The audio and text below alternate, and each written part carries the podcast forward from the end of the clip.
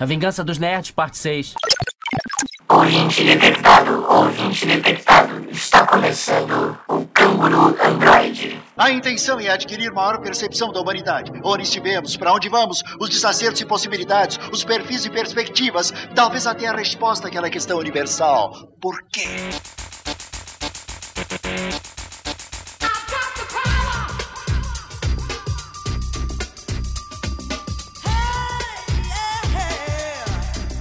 Saudações, ouvintos e ouvintas da podosfera brasileira e, quiçá, mundial. Aqui quem fala é JP com acento circunflexo no E, como sempre acompanhado do grande... Victor Torando diretamente de Grayskull, Eternia e a minha terra, senhoras e senhores. Hoje estamos aqui neste episódio super especial Tapetes Vermelhos, pois é um episódio importante. Conte para os nossos ouvintes e ouvintas por que, que é importante esse episódio, senhor JP. Hoje a gente vai estar falando da animação da Netflix, dos Mestres do Universo, essa continuação feita pelo Kevin Smith, mas tem um porém, Victor. Qual que é o porém? Conte-me. Não somos especialistas em Mestres do Universo, em Lord He-Man, em nada, então a gente teve que trazer uma novidade para o programa. Senhoras e senhores, o oráculo das forças de Grayskull. Estamos aí com um convidado especial, por favor, se apresente. Fala aí, Eternianos! Aqui quem fala é Saulo. Eu deveria fazer uma, uma abertura igual do Adam, né? Olá, eu sou Adam, príncipe do Mas não, eu, não, não, muita chacota. Bom, meu nome é Saulo e eu sou, sou um fã do, de He-Man dos Mestres do Universo. Vocês não estão vendo é, a câmera do Saulo, mas ele parece o He-Man, inclusive, forte igual. Arnold Schwarzenegger ficaria com inveja desse estilo. Exato, inclusive o corte de cabelo, né, Victor? Tá muito próximo. Exato, aquela chapinha lateral. E assim, o bronzeado também, né?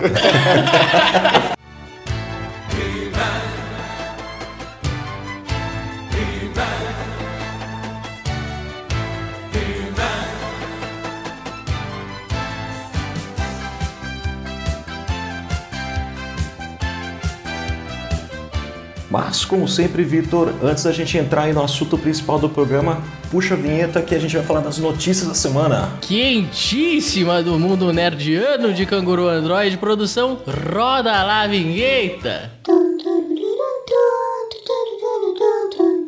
Primeiríssima notícia desta semana, quentíssima de notícias nerdianas. Canguru Android vai trazer para você que Iman Villani, eu não sei se é o nome certo, se é Iman ou Aiman, mas Iman Villani aparece nas primeiras fotos do set de Marvels. Eu tô animadíssimo para este filme. O que, que o senhor acha? Cara, eu vou ser bem sincero e dizer que Capitã Marvel é o filme que eu menos gosto do MCU. Eu acho que é o mais sem graça que tem, o mais chato. E olha a polêmica, parte 2. Sei lá, cara, vamos ver o que tá vindo aí, né? Apareceu aí a Kamala Khan, né? A atriz fazendo a Kamala Khan já no set de filmagem, então já confirma mesmo que eu acho que a gente vai ter todas as, as personagens que apareceram até agora, né? Desse, desse, da, da família Marvel, da Marvel, né? Tem a família Marvel da DC também lá com o Shazam, né? Que é a família Marvel da Marvel. Eu acho que potencial existe em toda a produção, mas sei lá, pensando como sequência de Capitã Marvel, não, não me anima muito. Se você quiser colocar alguma coisa aí, Saulo, fica à vontade, bro. O que? Se eu quero comentar alguma coisa aí? É, fica à vontade. Ah, eu também acho puta filme chato da porra. Bom. Você tá achando que convidado só fica come comentando? Comenta nada não, puxa você a próxima notícia. Tá achando o quê? Bom, ficamos sabendo aqui pelos anais da internet que as filmagens de Batgirl começaram. Esse, esse eu acho mais interessante. Isso é um negócio que eu tô com zero expectativa. É zero expectativa. Ah, cara, eu, eu acho legal porque assim. É, é, a gente, eles começaram lá a filmar Batgirl, né? O J.K. Simmons está confirmado para voltar como comissário Gordon. Mas quem tá confirmado para que tá no elenco e suspeita-se que ele seja o vilão principal é o Brendan Fraser, velho. O George of the Jungle? George, George, o rei da floresta, nosso amigão. O George of the Jungle, isso mesmo. Poxa vida. E ele não é mais. Ele não tá mais aquele pique, não. Não sei se vocês viram o cara recentemente. Ele mudou muito. Isso é um, é um filme da Batgirl. É um filme da Batgirl que vai sair no HBO Max. Tem uma galera falando que talvez ele faça o Vagalume, né, o Firefly, mas eu queria muito que o vilão desse filme fosse o Mad Hatter, o Chapeleiro Louco. Chapéu, sapatos ou roupa usada, quem tem? Bom, senhores, então vamos pegar os nossos gatos guerreiros, nossas espadas, abaixar a ponte levadiça do castelo e adentrarmos Grayskull para esse papo fenomenal. É, se eu quisesse entrar de Grayskull nesse nível, eu ia ter que ir na academia uns, uns três dias pra conseguir crescer um pouco de músculo e aí eu entraria de boa. Só tem gente bombada em Grayskull, né? O que que essa galera come, mano? Aliás, é a maior contradição, né? O esqueleto é bombado. O cara chama esqueleto. Pelos poderes de Grayskull. Eu tenho a força! Vamos começar então a discutir sobre esta série barra continuação, barra que não é reboot. Eu não entendi ainda muito bem o que é, mas é bom demais. E gostaria de saber dos senhores como foi a criação desde o começo deste universo Graysconiano etérnico de He-Man. Entender quais são os desdobramentos que vocês acharam desse último conteúdo, né, que lançou pela nossa querida Netflix. O He-Man é uma. Ele, ele é primeiramente uma série de brinquedo, né? Que veio. que a Mattel produziu para rivalizar com brinquedos do Star Wars, por exemplo, né? É, e acho que o, uma, o, o grande chama, chamariz do, dos bonecos do He-Man é que eles iam extremamente contra os padrões daquela época, que eram os bonecos mirradinhos, franzinos, magrinhos e pequenos. Então os caras fizeram um baita de um boneco maçudo. Todos, todos, sem exceção, são bombados. Desenvolveram essa questão do nome, Mestres do Universo, meio que é daquele jeito que se fazia, né? Fazia meio que uma pesquisa, vamos ver o que, que, é, que, que a criançada gosta de ouvir aí, que palavras deixam a criançada empolgada. E fazendo a história, uma, uma baita de uma longa história, deixando ela mais curta e enxuta possível para falar da origem, né? Quando apresentado para os diretores da Mattel, eles falaram: bom, Star Wars tem filme, né? E o He-Man tem o quê? Os caras, ah, a gente tem mini comics que vão vir junto com os, com, com os bonecos, né? Mas assim, essas, essas decisões, elas não eram decisões, vieram, foram ideias que os caras tinham na hora da reunião, assim. Ô, boa ideia, de repente um cara levanta uma lá, peraí, mini comics, mas os bonecos são para crianças, crianças ainda não leem. Ah, não, a gente não falou da animação, a gente vai fazer uma, uma animação de uma hora aí, pra, da Filmation, sei lá. Aí pronto, daí veio, daí veio, veio disso essa história. Tanto que se você pega as mini comics, as primeiras, e as animações, elas não se conversam muito. Você vê um He-Man diferente na mini comic, né? Acho que de repente a gente pode até vir a falar, mas a primeira versão dele ele é um selvagem, como foi visto agora nesse, nesse da Netflix. Né? Mas ele não é um selvagem troglodita que nem ele apareceu, ele, é- ele se comunica, tá? Mas ele tá pelado, ele encontra a deusa, né, uma chamada que, que seria o equivalente à feiticeira, a sorceress, né, mas ela, ela era chamada de goddess, de deusa, que é a Tila, só que verde, né, e ela, ela tem a pele verde, com uma vestimenta meio de cobra, assim, e ela entrega isso, ela entrega a armadura do He-Man, que consiste naquele peitoral bem vagabundo. é muito engraçado. A baita de uma armadura, É, protege muito pra engraçado, caramba. que daí nas comics, na- na- nos quadrinhos desses que vinham, acompanhavam os brinquedos da época, ele dizia, ah, com essa armadura eu estou protegido, né, nada pode me, me ferir, etc. Poxa, era uma... Era um sutiã do avesso, né, ficava com o peito de fora, mas fazia o, fazia o contrário, era um sutiã inverso, né, mais ou menos. Já temos a capa do nosso podcast, vai ser o He-Man de sutiã. Selvagem. Essa seria praticamente a origem oficial, né? Isso tudo vocês podem acompanhar com mais, com mais detalhes dentro da própria, Net, da própria Netflix, que tem dois documentários muito bons. Um bem curto, de 20, 30 minutos, que chama Os Brinquedos Cara, português eu não lembro. Eu acho que em inglês é The Toys That Made Us, né? Mas em português acho que são os, os brinquedos da nossa infância, alguma coisa assim. Cada episódio, inclusive, assistam todos, porque são todos muito interessantes. O da Tartaruga Ninja é incrível, cara. É, e, e daí os caras, o primeiro episódio é do He-Man. Só que além desse, tem um documentário bem maior na Netflix também, falando que chama, acho que, Os Poderes de Grayskull. Né? Alguma coisa com Grayskull. Que mostra todo esse pessoal por detrás dos do, do, da produção do desenho, da produção dos brinquedos e da produção dos quadrinhos. Design de personagem, quem que fez quem, né? Então você vê os criadores mesmo conversando, inclusive intrigas, né? Ah, fui eu que fiz, fui eu que fiz, não, não fui eu, né? É, essa coisa toda. Então sim, os brinquedos vieram primeiro, mas a animação veio logo na sequência para a criançada assistir e comprar. E assim, o He-Man ele dominou o mercado de brinquedos no começo da década de 80, assim, por anos, tá? E ele só foi perdendo o campo quando tentaram abranger demais o público, fazer um derivado para as meninas que é a Xirra, e daí degringolou a coisa toda, né? Mas por muito, muito tempo você vê que o, os bonecos e, os, e o desenho do He-Man é, ocupou muita, muito espaço né, no gosto da criançada.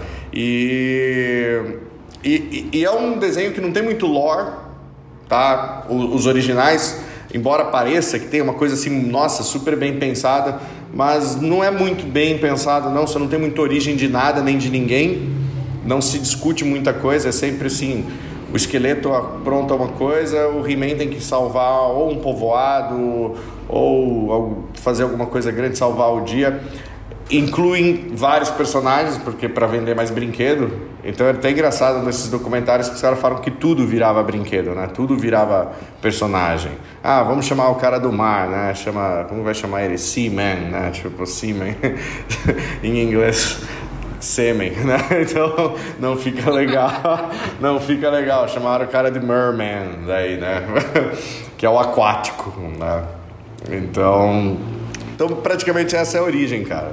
É, é, o que eu acho muito legal, né? Que nem que você falou, né, cara, que naquela época a Mattel ela se dava muito bem com meninas, né? Mas não com, com meninos. Né? A Barbie já, tinha sido inventada e, pô, campeã de vendas aí até hoje. Tem que buscar, correr atrás, né? Como que a gente vai alcançar? E eles perderam o contrato com Star Wars, né? Era para eles terem sido os distribuidores originais das, das, das, das action figures e e não rolou. E eu acho que fica muito da hora isso porque brinquedo é fair play para qualquer coisa. Tipo, você cria personagem de, de, de, diferentes origens, né?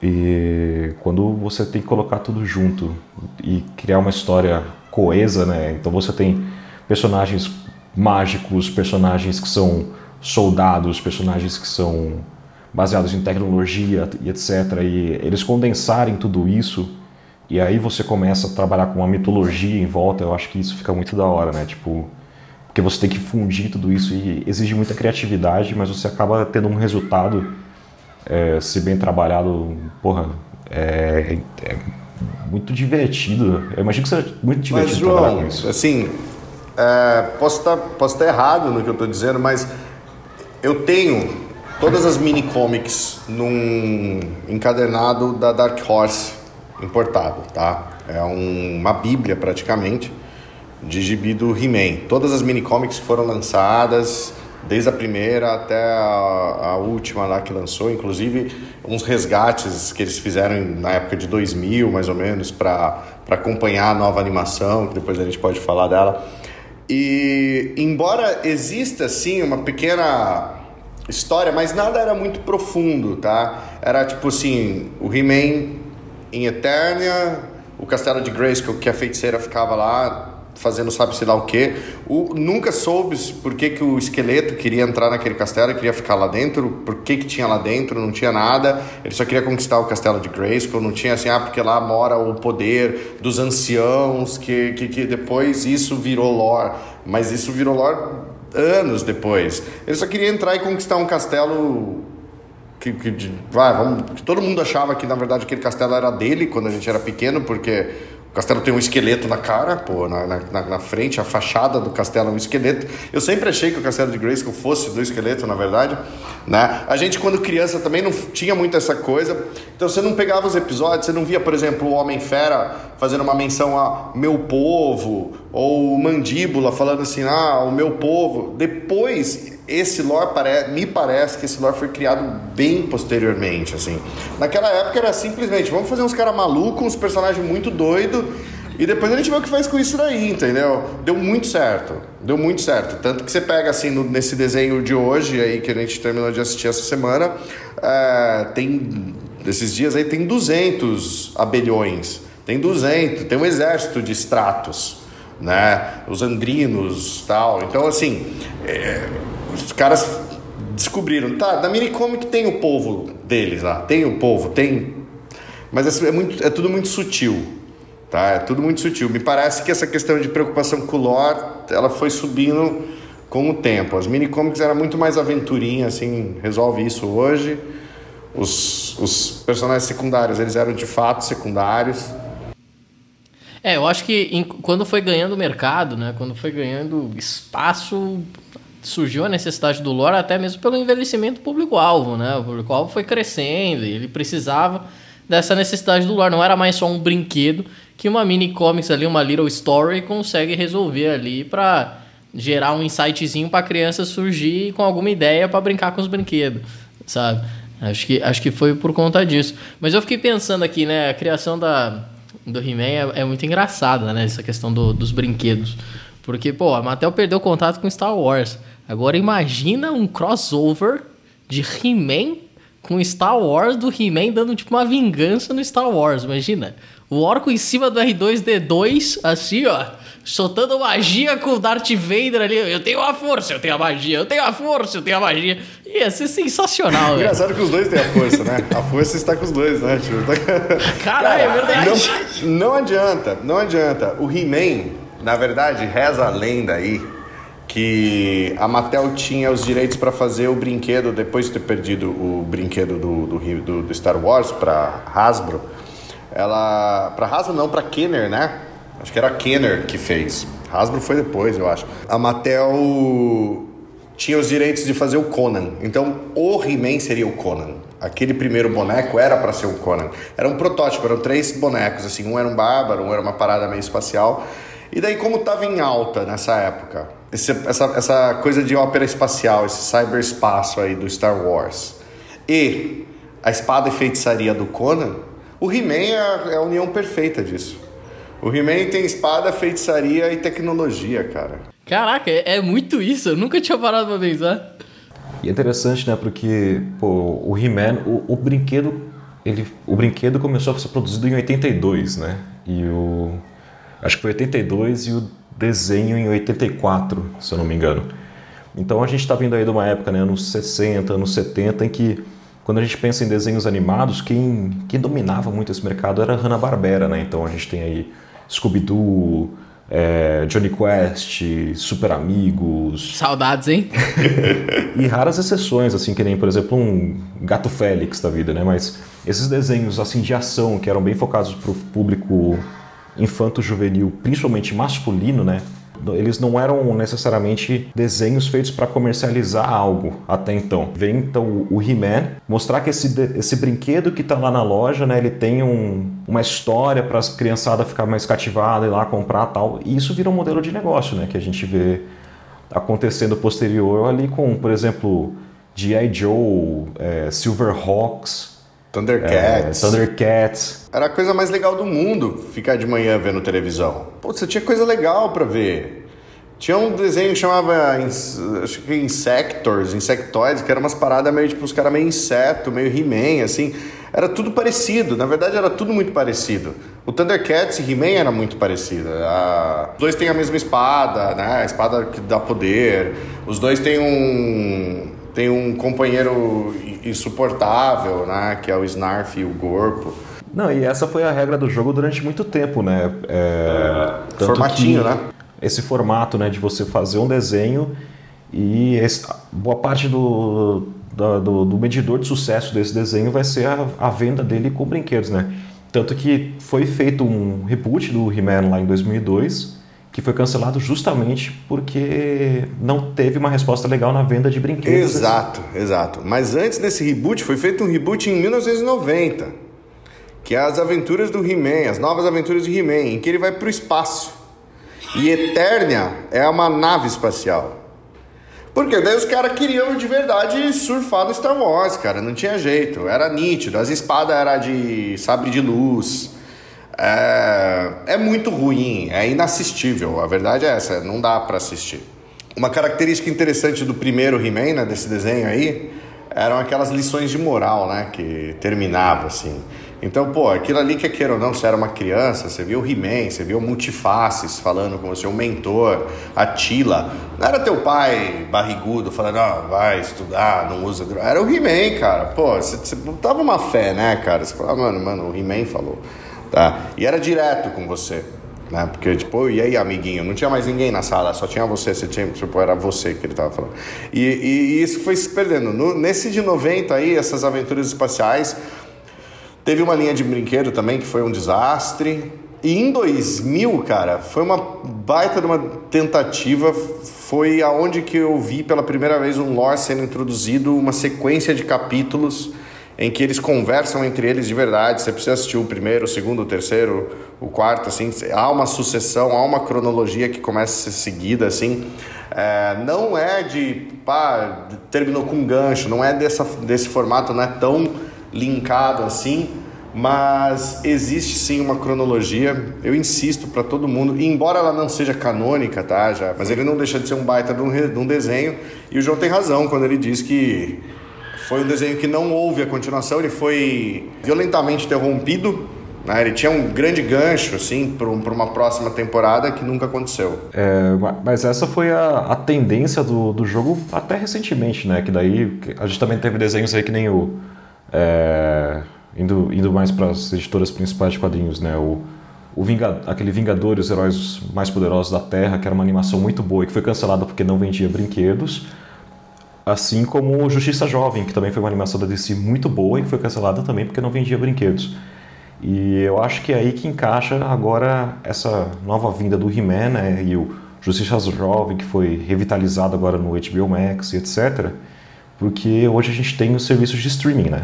E o cara vai assinar o serviço, vai manter o serviço às vezes em função desses, desses desenhos e, e aí que eu acho que dá uma mudança e a gente consegue ter essas revitalizadas.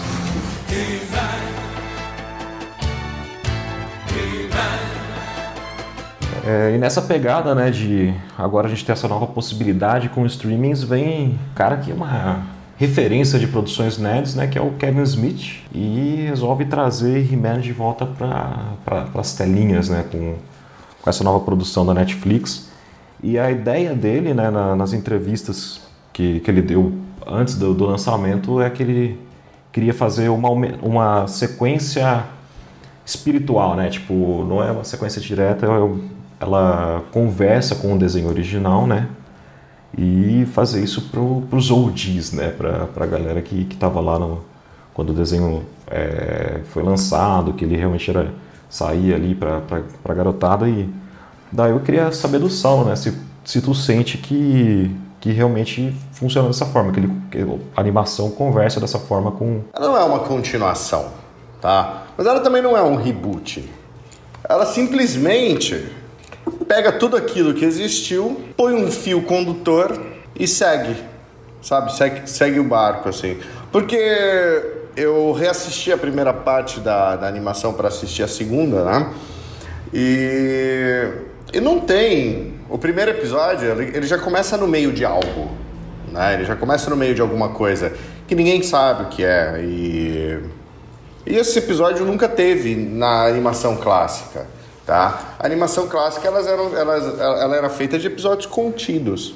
Não existia uma sequência, olha, continuamos naquela história lá. Co o contrário da, da animação de 2000, que a animação de 2000 só um exemplo, tá? Existe o personagem, o Stinkor, que em português fétido, é aquele que a Tila tá com a máscara na primeira na primeira temporadinha ali, na primeira parte, ela e a Andra dá um pau num cara que parece um gambá, porque ele solta um fedor de, de, de, de- O poder dele é soltar um fedor.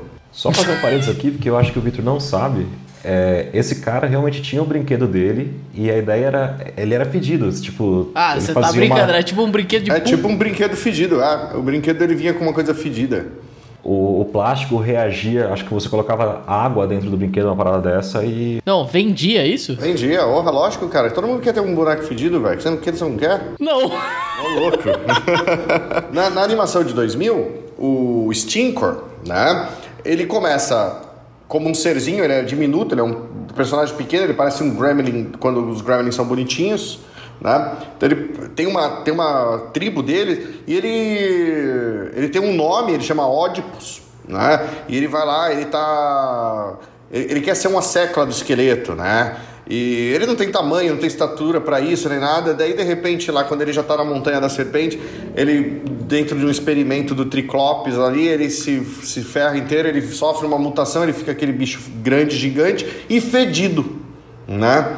Então ele tem que usar aquela máscara, aquela coisa lá, o equipamento dele pra conter o fedor dele. É como, como, como que o Senhor Frio do Batman tem que usar uma roupa de contenção.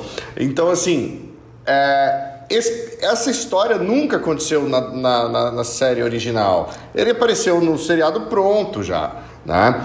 E, e daí o que eu acho que o Revelation fez foi dar um fio condutor para uma parada para contar uma história maior, conversando com a história original, com todos os personagens. Então, ele introduzia muito bem para quem nunca viu nada e ele reverenciava, referenciava muito bem para quem assistiu.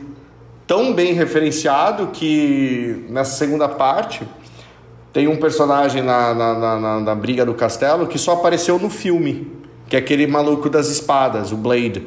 Ele só apareceu no filme de, do, do Dolph Lundgren lá, de 80 e tralalá, né? Então, é, funciona dessa forma, tá?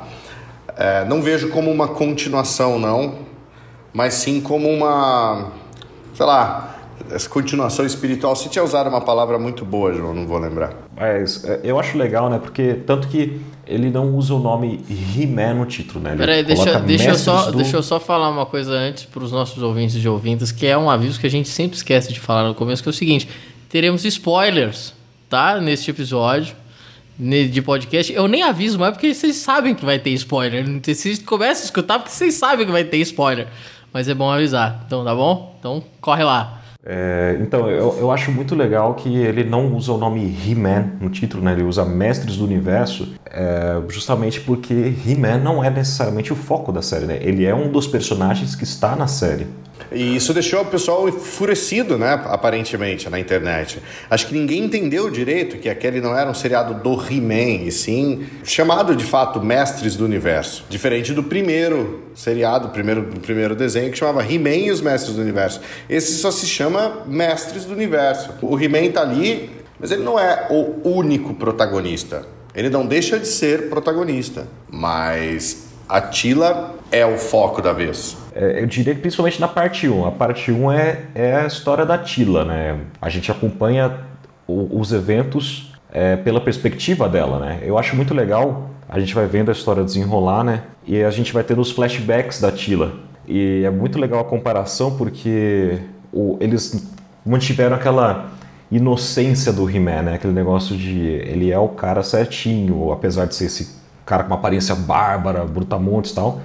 É, ele é o He-Man do desenho original, que é um cara que faz a coisa certa por ser a Ele coisa é um certa. adolescente, né? Exatamente. Não tem 16 anos, 17, sei lá. E traz o contraste legal de como essa série ela é um tanto quanto mais madura, né? O que se faria pra continuar, por exemplo, essa história? Porque o He-Man não tem mais pra onde upar, né? Não tem mais. Da, da- da- é, tipo, dar um upgrade no He-Man pra onde que ele iria? Ele vai ser o rei sucessivamente de Eternia por conta dos pais. Ele é o grande campeão até o momento, levando esse lore aí que eles têm os campeões de, de tempos em tempos. Então não é muito, sei lá, não vejo muito assim, ah, por que, que vai ficar focando nessa história? Eu acho muito legal focar na história da Tida de verdade, porque ela é um personagem que tinha o que evoluir. Ela era só uma guerreira, ela era só uma capitã de guarda. Ela começa sendo nomeada mentora, a nova mentora da guarda. Daí acontece tudo o que acontece, ela abre mão daquilo. Só que depois ela vai para algo muito maior do que ser a mentora, que é a origem dela. E mesmo que eu vou falar uma coisa que pode parecer heresia, mas He-Man, assim como muitos outros personagens, só é bem legal por causa da galera que vem junto com ele. Não é só o He-Man, sabe? O He-Man por si só, ele é, poxa, ele é aquilo que você falou agora, é um cara forte que resolve tudo na mão e tá tudo certo. Você sabe que com ele vai dar certo. Agora o legal é ver o que, que tem por, do lado do He-Man.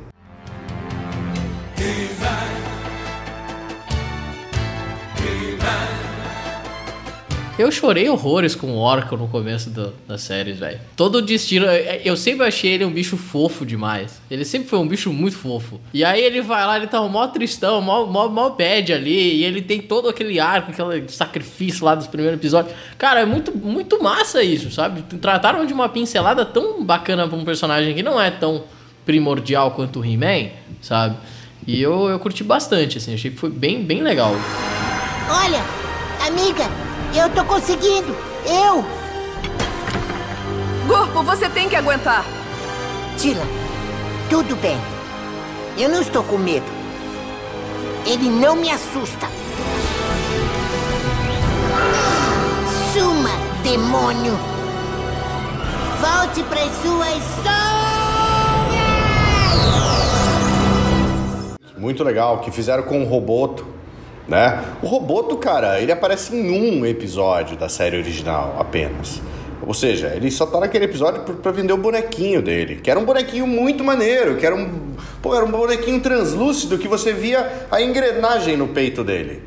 Que louco, cara. Que louco. Tipo, como que você não. Como que uma criança que não tinha internet, que tudo que tinha era um único episódio de 20 minutos, o, o, o quanto essa criança não conseguiu imaginar esse roboto na, nas brincadeiras dele, né? E, e, colocar o cara fazendo o que ele fez, né? Com, a, com o protagonismo que o roboto teve dentro da, da, da parte destinada a ele. Você falou do Orco, pô, o Gorpo, como eu disse, era um personagem que era um personagem que eu achava chato, porque ele era ele era muito infantiloide, né? Ele era o, o, mais infantil de todos. E por mais que você seja criança, você sempre quer ser algo mais. Por isso você prefere o He-Man, porque o He-Man é um cara forte e tudo mais. Uh, e o Orco ainda é a criança, né?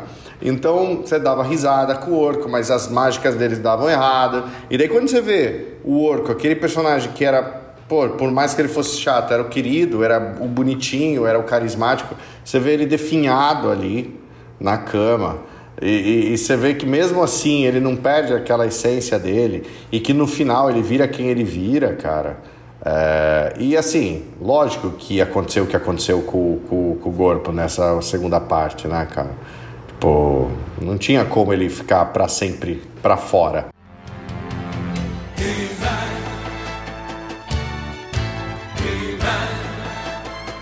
Eu acho legal como que, que o Kevin Smith ele, ele é um nerdão declarado, né, cara? E você vê que ele trouxe umas coisas que são bem sutis, mas que não são do desenho original, nem do desenho de 2002 e tal.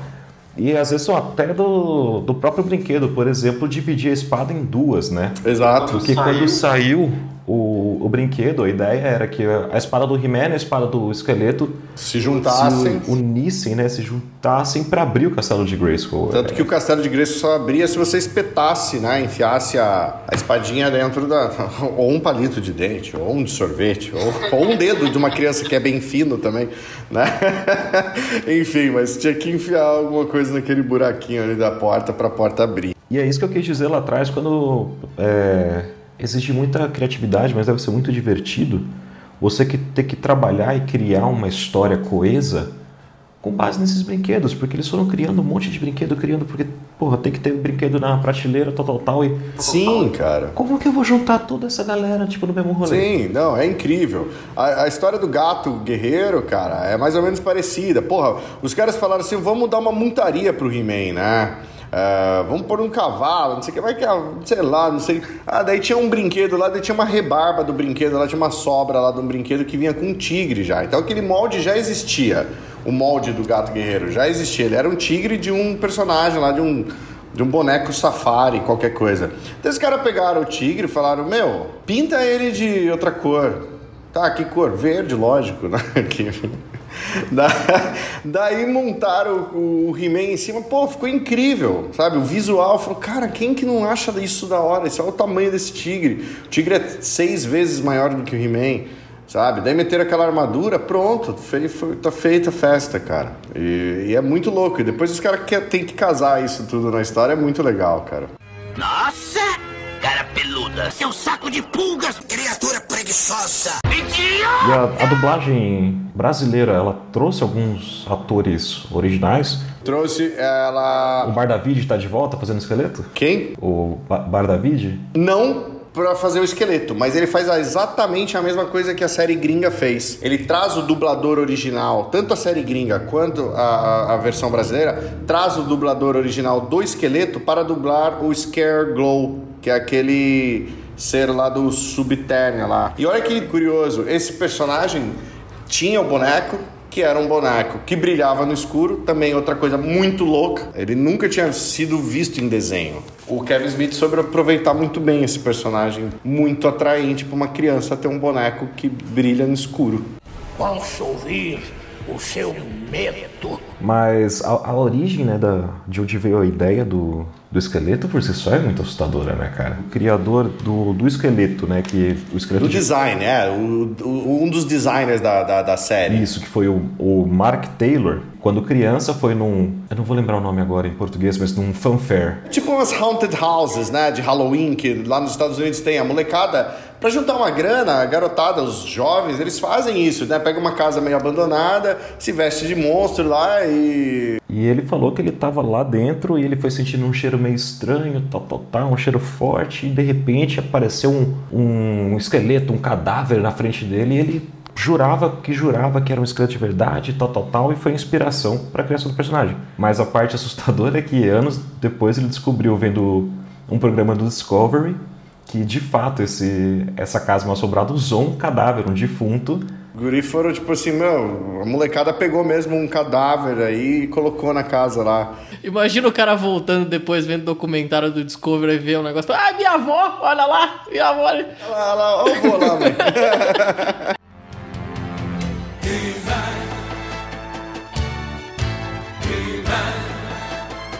Eu não sei o que acontece, eu não sei se, se, se são os fãs xiita, eu não sei se esses caras são xiita de verdade, porque assim, aparentemente todo mundo virou expert de He-Man do dia pra noite, sabe? Tipo assim, eu não sou um expert de He-Man, a verdade é que eu gosto e consumo bastante He-Man.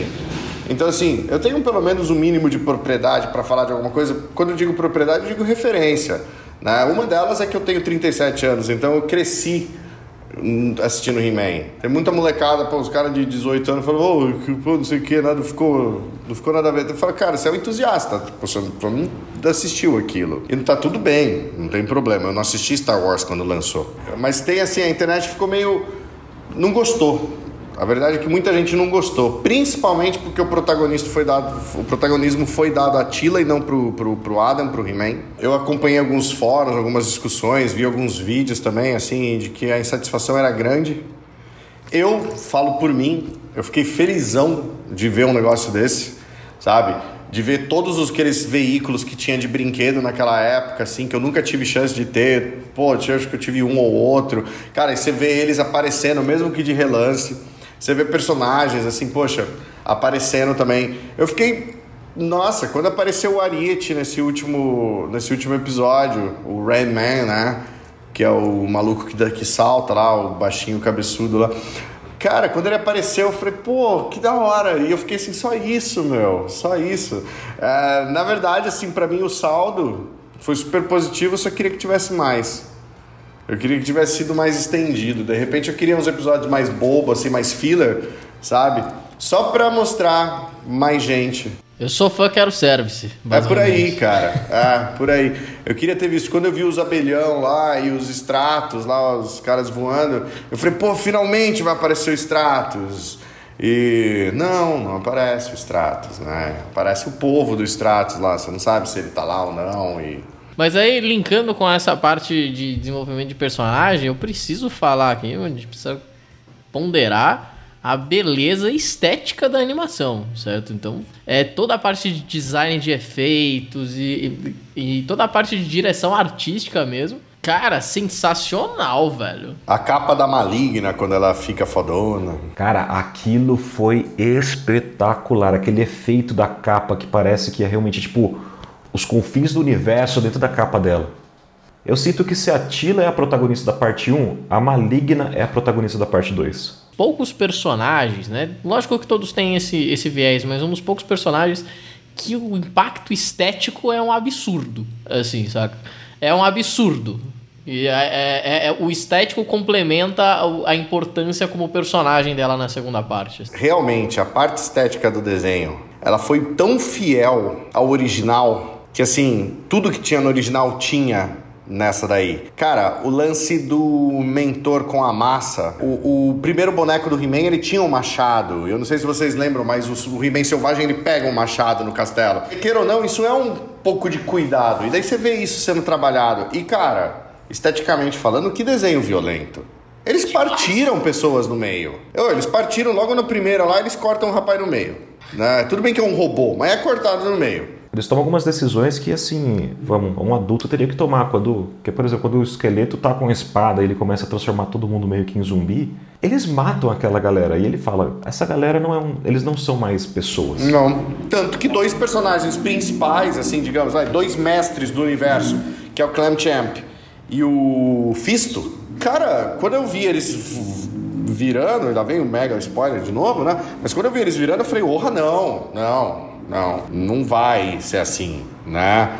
Eles vão desvirar. E não, não desvirou, muito pelo contrário, velho. Os caras foram incinerados. E aparece um esqueleto deles, né? Queimado, assim. Tipo o Mossman no primeiro episódio lá, o Homem Musgo, cara. Pô, o que acontece com aquele cara ali? Tipo, o cara vira cinzas. Colocar isso visualmente, tudo bem, né? É o mesmo estúdio do Castlevania, não é isso? Correto. O Castlevania foi um desenho que é bem, bem, bem explícito, né? Mas colocar isso num desenho do He-Man, inclusive o próprio desenho tira sarro disso, nunca usou aquela espada pra nada. O esqueleto fala: finalmente você usou essa espada pra alguma coisa. Pô, o personagem principal nos anos 80 tinha uma espada e não cortava nada, cara. Cortava só cipó.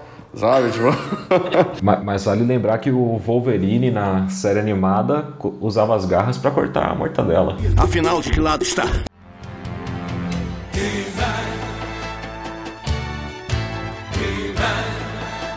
E vocês, deixa eu fazer uma pergunta que tem rolado muito em discussão. Em algum momento sentiu qualquer vestígio de lacração por darem protagonismo para Tila, pelo corte de cabelo da Tila? Mano, jamais para mim assim, em nenhum momento eu vi. Eu acho muito legal o protagonismo feminino. Começa a tirar, eu acho, aquele estigma de que eu fui uma criança que cresceu nos anos 80.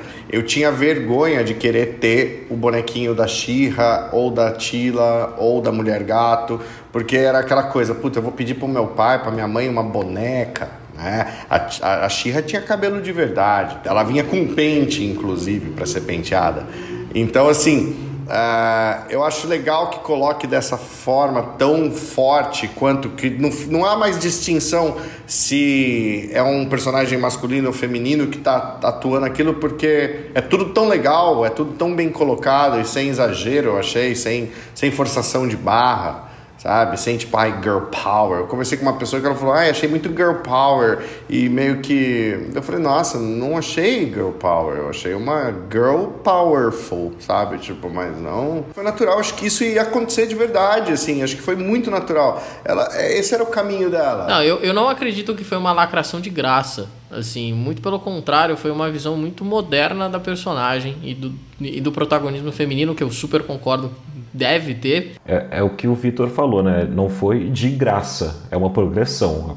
A história da personagem evoluiu para isso. Da mesma forma que a gente vê a história do mentor evoluir. E é puta história legal quando ele é. O rei descobre, né? Depois que o He-Man morre. Acho que a gente não tinha falado isso, mas se você não assistiu, a gente avisou antes, tem spoiler: o He-Man morre no primeiro episódio. No primeiro episódio ele morre.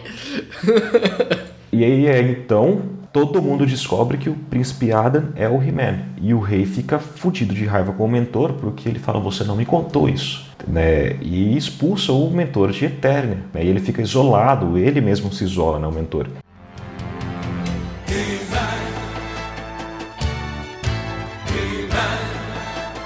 A primeira parte tem muito foco na Tila, a segunda parte tem foco tanto na Tila quanto na Maligna. Não sei, vai que a terceira parte aí tenha foco no mentor, ou no próprio He-Man, ou você acha que vai continuar? Então, isso é uma coisa porque eu acho que é uma fantástica conclusão se parasse ali. Só que daí a temporada acaba, né, com, a, com o esqueleto voltando para a Montanha da Serpente e daí a gente vê o, o símbolo, né, do, do Hordak aparecendo, né? O Hordak ele tem uma função imprescindível no lore do He-Man como um todo, tá? Ele é o grande mal. Ele nos quadrinhos aí nesse prequel aí que foi lançado, ele que adota o, o esqueleto. Na versão original, nossa, agora eu não vou lembrar, mas a, o Hordak ele é o vilão da She-Ra, na verdade, né? A She-Ra, se eu não me engano, ou ela é gêmea do Adam, ou ela é prima do Adam, alguma coisa assim. E ela é sequestrada pelo Hordak quando criança, ensinada pelo, pela Horda ser uma capitã da Horda. Ela é a Déspora, né? A, a Adora, o nome dela, Adora. Ela começa como Déspora. E ela começa como mal e ela começa a ver. Ela é tipo aquele Stormtrooper regenerado, tá ligado? Ela é tipo isso, assim, ela é um Stormtrooper regenerado. Que é uma puta história que eu adoraria ver. O Hordak, ele é tipo um personagem meio vampiro e meio tecnológico ao mesmo tempo. Porque ele tem aquela cara de morcego, tanto que quando a, a maligna vira um.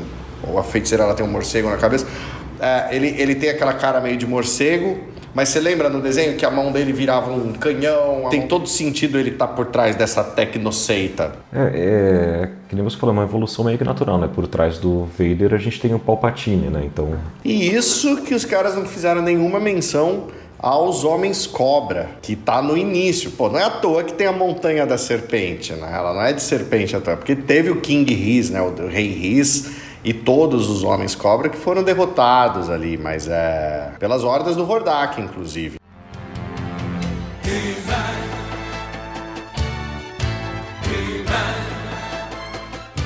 E eu acho que hoje o melhor exemplo de uma continuação foi o Mandalorian, né? Que é uma história menor e mais íntima. Eu acho que essa seria a pegada, né? A gente falou aqui do, do Hordak, né? E, e como, por exemplo, se, se a Shira nesse universo que a gente está vendo agora não foi introduzida ainda, né, eles não sabem que existe uma Shira, dá para trazer uma história assim mais íntima, né, mais próxima dos personagens de, porra, ele tem uma irmã que ele não sabe, que ela foi criada em outro planeta por um cara pior que o esqueleto e que agora está trazendo esse culto para Eternia e altos riscos, mas com um clímax mais íntimo, sabe? É, eu concordo plenamente com vocês, assim. Eu tava afinzão, assim, de um live action, assim, de cinema. Não, vai ser da hora, mano. Vai ser bom. Mas eu falei, não vai ser bom, não vai ser legal. O João até me lembrou agora de um, de um live action que teve, do He-Man, que mais parece o Exterminador do Futuro bombadaço sem camiseta. Que é bodybuilder, porra! Vai subir árvore ao caralho, porra! Olha o homem ali! Mudei totalmente meu pensamento. Eu acho que a conclusão foi muito bem feita, mas eu gostaria sim de uma continuação. Eu gostaria de saber de quem está por trás desse tecnoculto, entre aspas, que um conjunto de personagens ali, né, de, do, do próprio culto que, que me interessou bastante, assim, eu vi várias referências à cultura nerd das antigas ali. Uma das referências, só para deixar aqui citado, é que o tecnoculto foi muito inspirado em Fundação, o primeiro livro do, do Isaac Asimov, primeira Fundação, eles tinham a, o culto a uma religião chamada tecnologia. E você percebe isso, é um livro de 42, né? E os caras ainda trazem para a cultura nerd atual, no caso, um desenho. Eu, eu curti demais as, as, sutilezas desse desenho. Por isso que eu quero ver a continuação, por isso que eu quero ver entender quem tá por trás dessa parada toda. E uma coisa que me preocupa um pouco é que a própria Mattel tem levado o He-Man como multiverso. Então, a linha recente de brinquedos, além da Revelation, do Origins, né, que seriam os, os baseados no desenho original, ela tem aí para vender hoje no mercado, tá, tá anunciando com uma certa frequência, uma linha que chama tipo He-Man The Masters of the Multiverse. É, a DC tá fazendo isso. A DC tem uma série de bonecos que chama Multiverse, DC Multiverse. Então na, na Wave 1, né, na primeira onda, de, na primeira série, você vai ter o Superman da Liga da Justiça animada, o Batman do filme do Michael Keaton, Coringa do George Romero, na mesma coleção, entendeu? Então, como é a DC que tá por trás do, da franquia também do He-Man, ela tá lançando ali, então na mesma wave, você tem lá, tipo, a primeira versão do, do He-Man, o esqueleto do filme. Então eu não sei, eu não gostaria, porque eu tenho um certo problema quando mistura muita coisa, assim. Eu não sei se eu gostaria de ver isso acontecendo na animação, sabe? Eu queria que aquele mundo ficasse contido naquele mundo. Tá, tem o outro universo, tem... mas não queria ver um outro esqueleto, um outro He-Man, sabe? O He-Man da Terra Paralela.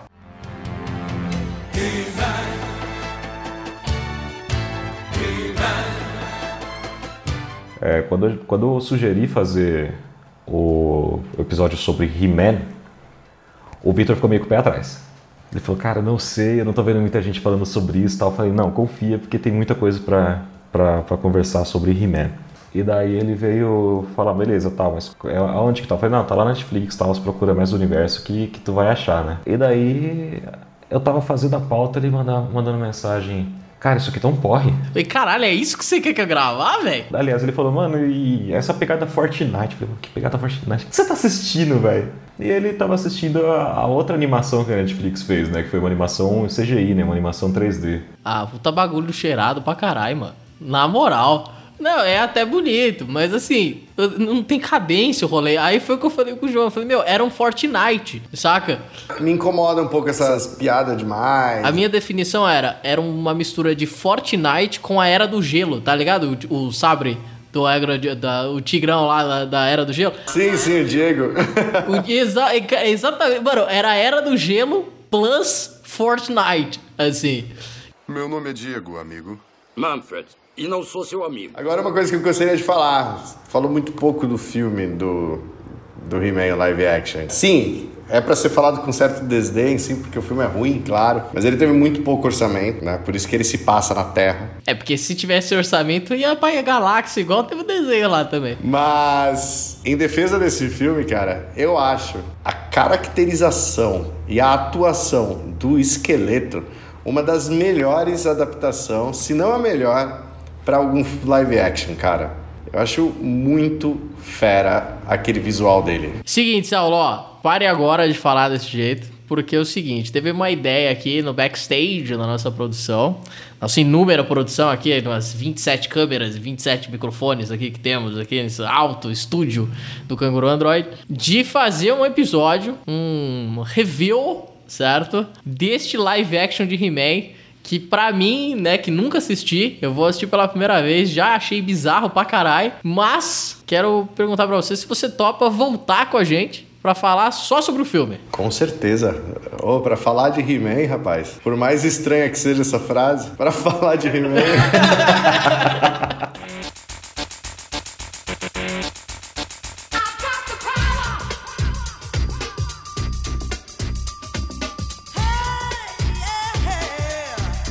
Seguinte, depois dessa análise minuciosa pelos poderes de Grayskull com o nosso oráculo, né, sobre He-Man, que é o senhor Saulo, eu gostaria de saber primeiro do nosso convidado, né? Vamos assim ser educados aqui dentro do, do QG do Canguru Android. Quantas estrelas cangurosísticas, ou melhor, quantas espadas cangurosísticas você vai dar de 0 a 5 para esta continuação, não continuação, continuação espiritual, essa parada aí que a gente assistiu que é bom demais. ah, eu vou. Eu dou quatro, só não dou cinco porque tem pouco episódio.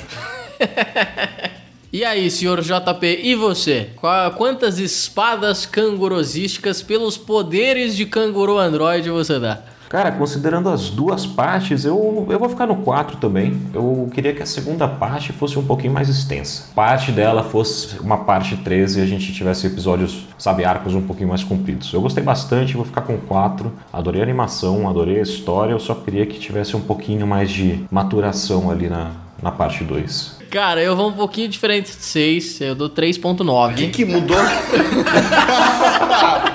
Dá 3,5 então, 3,9, pai. 3.9 e 1. Eu vejo que tem um foco maior em personagens que eram secundários, mas eu gostaria de entender um pouco mais de outras coisas. Por exemplo, o culto à tecnologia, por exemplo, todas essas, essas histórias em background que acontecem do lore principal da, da série.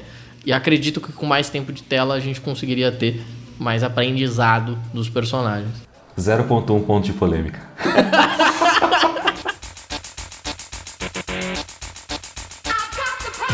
Bom, como todas as semanas, obrigado a todos aqueles que ouviram, que estão aqui acompanhando com a gente. E um obrigado especial aí pro Saulo, que veio aí ser o nosso especialista. Eu que agradeço o convite aí, meus caros cangurus. Já, já estamos contando com você para o nosso review do live action do He-Man. Então já está aí, ó, intimado a comparecer ao nosso podcast. Frego as mãos de ansiedade. Mas é isso aí, senhoras e senhores, meus queridos, minhas queridas ouvintes e ouvintas dos poderes de Grayskull ou sem os poderes de Grayskull, que a gente se despede de mais um Canguru Android, este podcast extremamente poderoso na podosfera brasileira e que sai internacional. Não se esqueça que nosso Instagram está lá para você bater um papo com nós.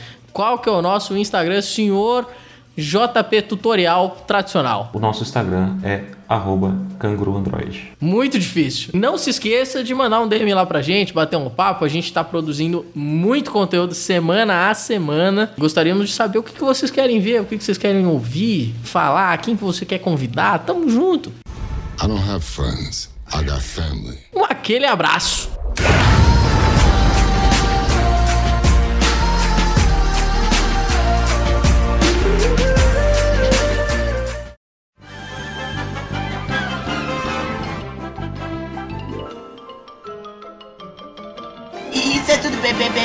Isso é tudo